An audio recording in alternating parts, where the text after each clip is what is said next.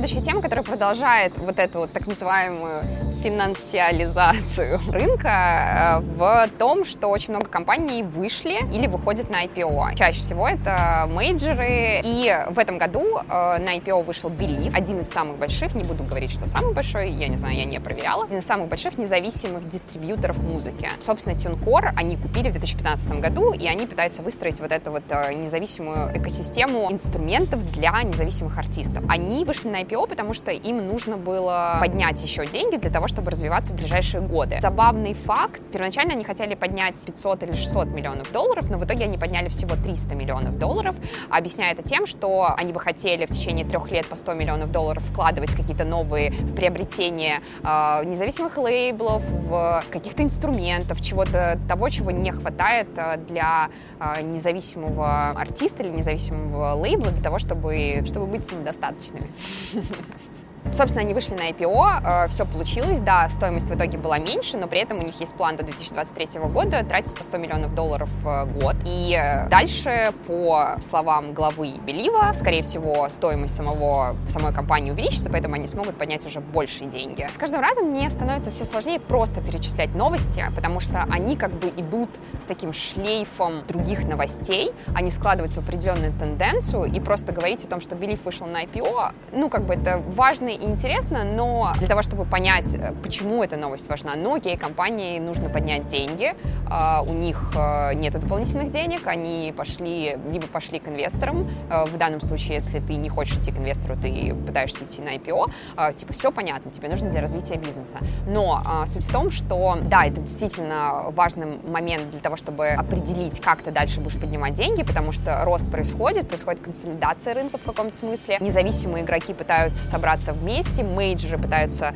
кусок этого независимого рынка съедать как можно быстрее. Все для того, чтобы, не раз, э, чтобы условно мейджеры продолжали владеть самым большим каталогом музыки в мире, и чтобы у них была в переговорах с другими участниками рынка сила и возможность влиять на э, все происходящее. То есть, условно, э, если ты не подписался с Universal, Warner и Sony, ты как бы не получил, по сути, как бы зеленый свет на то, чтобы лицензировать музыку. И это очень важно, потому что у каждого мейджора, понятно, есть своя задача и свои планы, но сейчас, по как бы, словам э, специалистов на рынке, независимый вот этот вот сегмент, он самый быстро растущий, и поэтому те, кто в этом сегменте, они пытаются э, побольше получить э, побольше как бы территорий захватить, а мейджоры, наоборот, пытаются эти компании перекупать. А, и Belief в этом плане как бы очень важный игрок, потому что, э, как бы, как я уже сказала, это самый большой, один из самых больших независимых а, дистрибьюторов на рынке, и он, несмотря на то, что, конечно же, там его доходы, там, условно, первый квартал 2021, 2021 э, года, а доход Believe это там 125 миллионов долларов, а доход Universal это 2 миллиарда долларов. Но, тем не менее, понятно, что они сейчас растут, и они хотят продолжать там, покупать инструменты, покупать компании, покупать э, какие-то местные каталоги. В том числе в этом году мы ждем э, IPO Universal, э, при этом э, Warner, например, вышел на IPO. И это происходит, потому что считается, что э, мы дошли до э, пика дохода со стримингов, и что лучше всего сейчас поднимать деньги, пока э, как бы ты находишься в такой бодрой и сильной позиции. Более того, те инвесторы, которые вкладывали во все эти компании какое-то время назад, они, конечно же, хотят как бы сделать cash-out, то есть получить деньги и там направить их еще куда-то. Но и с другой стороны, э, сами э, музыкальные компании, мейджоры, лейблы, они поднимают эти деньги для того, чтобы дальше э, вкладывать в авансы для артистов, покупку музыкальных каталогов, в увеличение количества людей на разных рынках, которые работают на них. А, и поэтому вот эм, 2020 он каким-то в нем как бы очень много таких событий, в котором э, все друг друга покупают, каждый пытается ухватить кусок рынка, э, потому что все еще доля доля на рынке, э, объем каталога, это очень-очень важно. И происходит вот эта игра новостей про деньги, что кто-то кого-то купил, их становится все больше и больше. IPO Белива — это важная глава как бы в истории вот того, что происходит с современной музыкальной сферой, а, потому что это первый независимый игрок, который вышел на IPO для того, чтобы развиваться дальше. И мы в том числе ждем и следим за Universal Music, который планирует выйти на IPO где-то осенью. Очень-очень крутая новость, э, чего не ожидала от мейджеров, но оказывается, что такое делается. Sony Music э, прощает авансы артистам, которые получали их до 2000 года и не получили их в период с после 2000, 2000 года до сегодня. И все эти авансы, они прощают, соответственно, те артисты, которые все еще не купили авансы, э, но при этом получили их до 2000 года, им они прощаются. Это очень вдохновило эм, несколько текстов а, про то, что а, это в каком-то смысле прекрасный жест, в том числе по поводу справедливости происходившего до момента как бы диджитализации, да, когда не было вообще такой лицензии как бы в, в лицензии музыки в онлайне.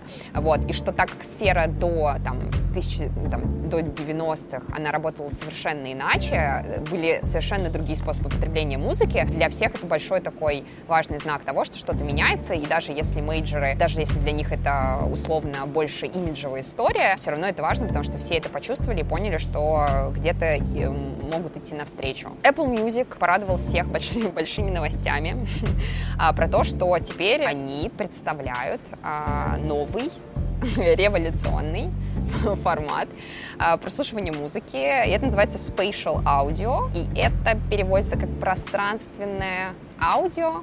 Пространственное аудио. Для тех, кто не понимает, что это такое, и я тоже не сразу поняла, это когда ты в, в таком объемно очень слышишь звуки, то есть, например, звук может быть э, рядом с тобой, а может быть в километре от тебя и так далее. Все эти нюансы э, ты ощущаешь, как будто бы ты в фильме в каком-то смысле, в плане того, что звуки могут по-разному себя проявлять. В духе Apple Music они заявили об этом э, очень помпезно, о том, что, что было моно, потом стерео, теперь мы находимся в, входим в эпоху, я просто такая, типа, прочитала пресс-релиз Apple Music, как бы нового формата слушания музыки, потребления музыки. Зейн Лоу, который очень знаковая фигура для Apple, и э, который ведет Beats One Radio, который интервьюировал скриптонита самого, он э, написал текст про spatial audio и пространственное да, аудио. Он написал текст про пространственное аудио а, и рассказал о том, что а, все это новый формат, все переходят туда. Это можно слышать прекрасно в AirPods, не нужно 13 колонок вокруг тебя. Но меня заставило задуматься один абзац, в котором он сказал о том, что это будет доступно всем в плане делать такой такое звучание, и что э, в следующем Logic лоджике, в следующем лоджике а, будет возможность прям сразу создавать этот звук. А, вот. И я подумала о том, что это такая классика Apple Music, когда ты используешь музыку для того, чтобы продавать э, все остальное, на чем на самом деле Apple, Apple, Apple зарабатывает. Мне не совсем понятно, потому что я в целом не очень понимаю всю эту волну HD, high-res и вот этого всего. Якобы раньше вы слышали не так, а теперь вы будете слушать по-настоящему. И будете чувствовать и слышать пот и кровь э, в, как бы, в творчестве артистов. Но опять-таки я, наверное, не, при, не вхожу в эту небольшую категорию людей, для которых это невероятно важно. Вот, поэтому для меня это странные новости в том плане, что они подают остаются как-то намного, намного важнее, чем они есть на самом деле. Если не отходить от темы Apple Music и их экосистемы подкастов, то они ввели возможность а, для креаторов, то есть для подкастеров, а, выставлять а, платную подписку. Насколько я знаю, она технически еще не реализована, и тем более она не реализована в России, в которой все отстает как бы по запуску. Но это возможность человеку, который ведет подкаст, например, я, делать платную подписку, чтобы человек подписался, например, например, посмотрел бесплатный эпизод, но потом он платил, там, я не знаю, я, я не видела детально, но, например, там за месяц э, прослушивания или за какие-то эпизоды. Анонс был уже, но э, пока были какие-то технические траблы, и это не реализовано э, в, как бы, в, в подкастах. И из очень интересного что мне показалось очень интересным, э, то, что Apple Music также представили Label Pages, то есть это возможность подтянуть артистов э, и их альбомы, их музы- музыку в общий каталог лейбла.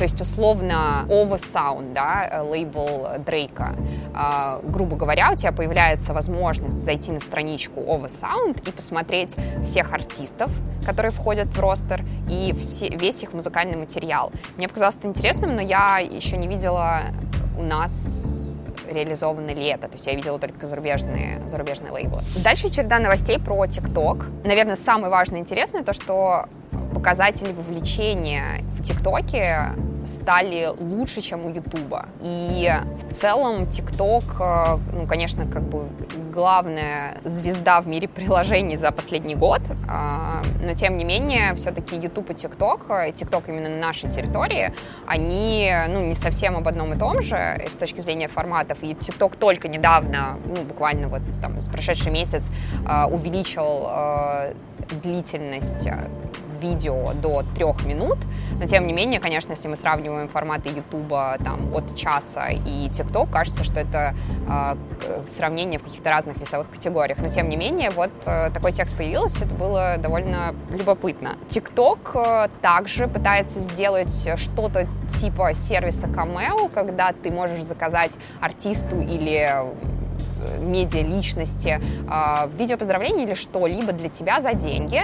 Э, и они, причем они уже даже тестят это на каких-то своих мировых э, звездах э, платформы, возможность э, как бы заказать что-то и заплатить, при этом TikTok берет, видимо, себе какой-то процент, и остальной процент, остальное, остальные деньги выплачивают креатору. Также для меня немного шокирующая новость про то, что ByteDance, собственно, который владеет TikTok, выставили алгоритм ТикТока на продажу. И сначала я подумала, какой вообще идиот такое делает, если у тебя есть главное, как бы, главный алгоритм, который делает твое приложение настолько успешным, и сделать так, чтобы об этом алгоритме никто не узнал, это как бы задача номер один. Но на самом деле, пообщавшись с ребятами, которые занимаются, которые работают в стартапах, которые очень следят за всей этой технологичной сферой, очень важная статья доходов у подобных компаний — это как бы монетизировать алгоритмы в том числе. То есть ты кому-то отдаешь э, эти алгоритмы, они встраивают это в свои приложения, которые не следующий ТикТок, а что-то другое, и таким образом они получают комиссию и зарабатывают тоже большие деньги. Опять-таки не очень понимаю, для меня именно с точки зрения человека, который не как бы работает в, вот в этой части, в этой как бы сфере, для меня это немножко непонятно, потому что мне кажется, что ты как бы продаешь самое главное, что у тебя есть, что делает тебя успешным. Но факт того, что ты как бы продаешь этот алгоритм под NDA, само собой, э, там, ну, в общем-то, довольно логично когда я услышала эти аргументы. Наверное, стоит отметить, что наконец-то до нас дошли, дошло воспроизведение музыки в, в сторис Инстаграма. Э, более того, их, они также появляются с текстами, что очень-очень круто. Э, но оказалось, что довольно нелегкое дело синхронизировать, а, что это не происходит автоматически. Тебе нужно использовать сервис-посредник, который называется Music Match, в котором, собственно, эти тексты сначала заливаются и проверяются, и потом уже они таким образом синхронизируются с Инстаграмом, и тогда, возможно, уже э, использовать эти тексты, либо же, когда ты выбираешь музыку, у тебя эти тексты начинают появляться. А, и я, на самом деле, все больше поражаюсь тому, что а, технологии, они как будто бы, то есть как будто бы технология немножко дошла в музыкальную сферу, но не очень хорошо, потому что очень много вещей э, приходится делать руками, и даже удивительно, насколько часто это нужно делать руками, хотя, казалось бы, ты просто берешь, э, там, не знаю, условно, уже те сервисы, на которых э, есть э, эти данные, и ты просто как-то их синхронизируешь. И это в том числе такой довольно острый вопрос, потому что за последние 10 лет, из, из того, что я недавно прочитала, э, количество данных э, вот именно в музыкальной сфере увеличилось в 4,5, а, увеличилось на 4,5 тысячи процентов. И э, говорят, что что обрабатывать эти данные с каждым годом становится все сложнее и сложнее. И что как бы такая, такой рост, он приводит к тому, что недостаточное количество людей это может сделать, сама система, сами технологии не могут с этим справляться. И это удивительно, потому что я не, ну, как бы я не думаю об этом, потому что мне все время кажется, ну, есть технологии, есть вот это вот ваш искусственный интеллект, машин learning, и что они как-то должны справиться. На самом деле проблем появляется все больше и больше с увеличением количества контента.